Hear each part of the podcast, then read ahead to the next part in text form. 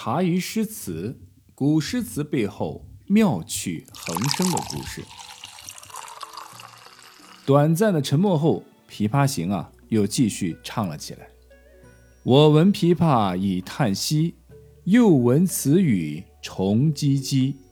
同是天涯沦落人，相逢何必曾相识。我从去年辞帝京，谪居卧病浔阳城。浔阳地僻无音乐，终岁不闻丝竹声。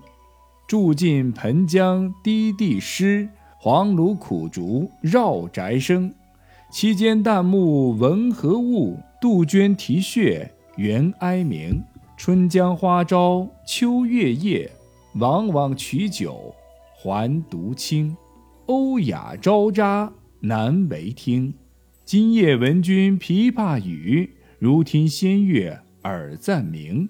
莫辞耕作弹一曲，为君翻作《琵琶行》。感我此言良久立，却作促弦弦转急。凄凄不似向前声，满座重闻皆掩泣。座中泣下谁最多？江州司马青衫湿。从我闻琵琶已叹息到最后的江州司马青衫湿，共二十六句为第四段。这里写到白居易啊，感慨自己的身世，抒发了与琵琶女同病相怜之情。这个重唧唧就是叹息的声音。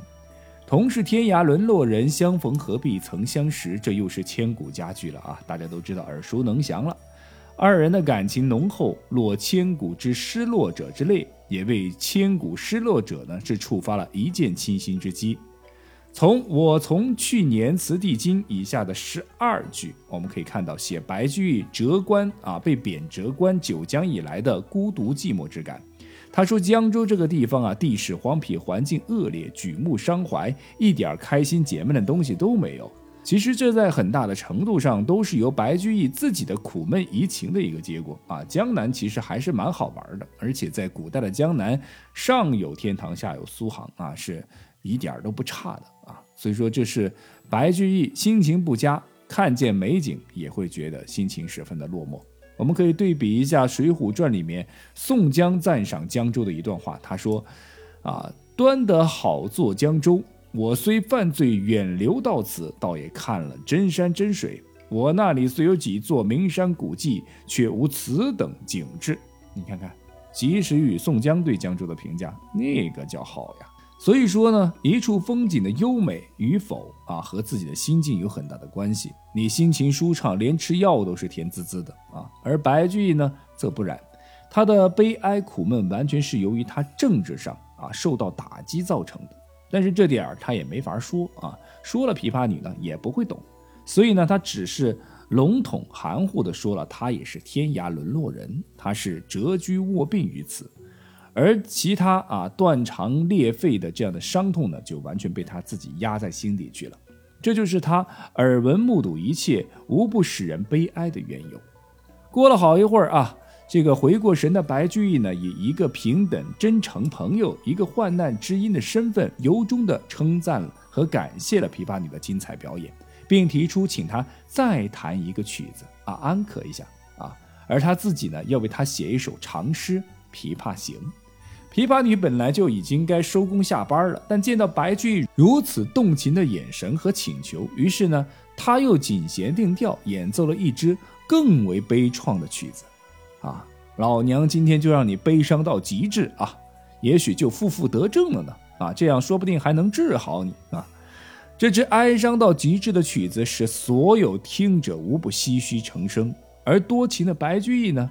他的九品青山官服的前襟呐，早已湿透了，眼泪止不住的是往下掉。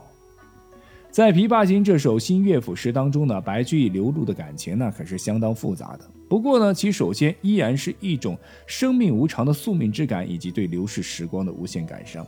其次呢，是回想自己年少时少不更事，对于忧愁没有什么概念，而如今早已半世浮沉，回头看看自己的人生轨迹，在不知不觉中经历了太多无法言说的忧伤离别，所以白居易啊，以一个流落天涯歌女的自述，反过来表达自己内心的哀伤。不仅仅是因为自己曾经因为多管闲事而获罪，更是因为自己早已不能够完整的剖析自我的哀伤。对于早已过去的曾经，其内心的忧伤已经无法用言语来表达。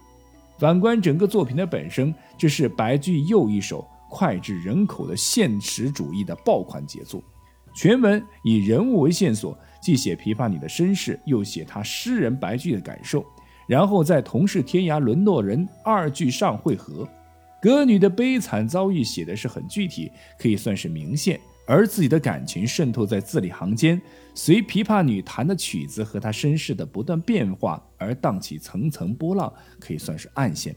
这一明一暗，一虚一实，使情节波澜起伏。他所叙述的故事曲折感人，抒发的情感能引起共鸣，语言美而不浮华，精而不晦涩。内容贴近生活而又广阔的社会性雅俗共赏，毫无疑问，白居易凭借《琵琶行》的问世再次爆红。不过这次爆红的白居易没有得到唐宪宗的青睐，在皇帝大人眼中，白居易啊只适合创作诗歌，从事政治工作，呵呵，还是算了吧。白居易的苦闷呢是进一步的加深，从《琵琶行》的秋季又来到了冬季，在元和十一年（公元八百一十六年的冬天）。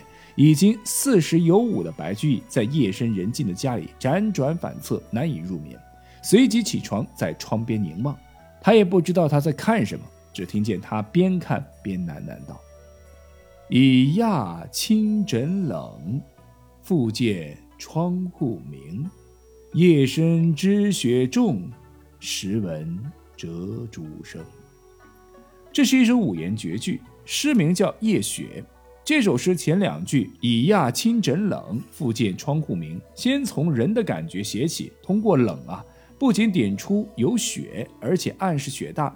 因为生活经验证明，初露雪时，空中的寒气全被水汽吸收，已凝成雪花，气温不会马上下降，待到雪大才会加重空气中的严寒。这里呀，已感清冷，可见落雪已经多时。不仅冷，是写雪，这个。亚啊，这个亚一个言字旁，一个牙齿的牙啊，也是在写雪。人之所以起初浑然不觉，待寒冷袭来之时，才忽然醒悟，皆因雪落地无声。这就是寒之外写出雪的又一特点。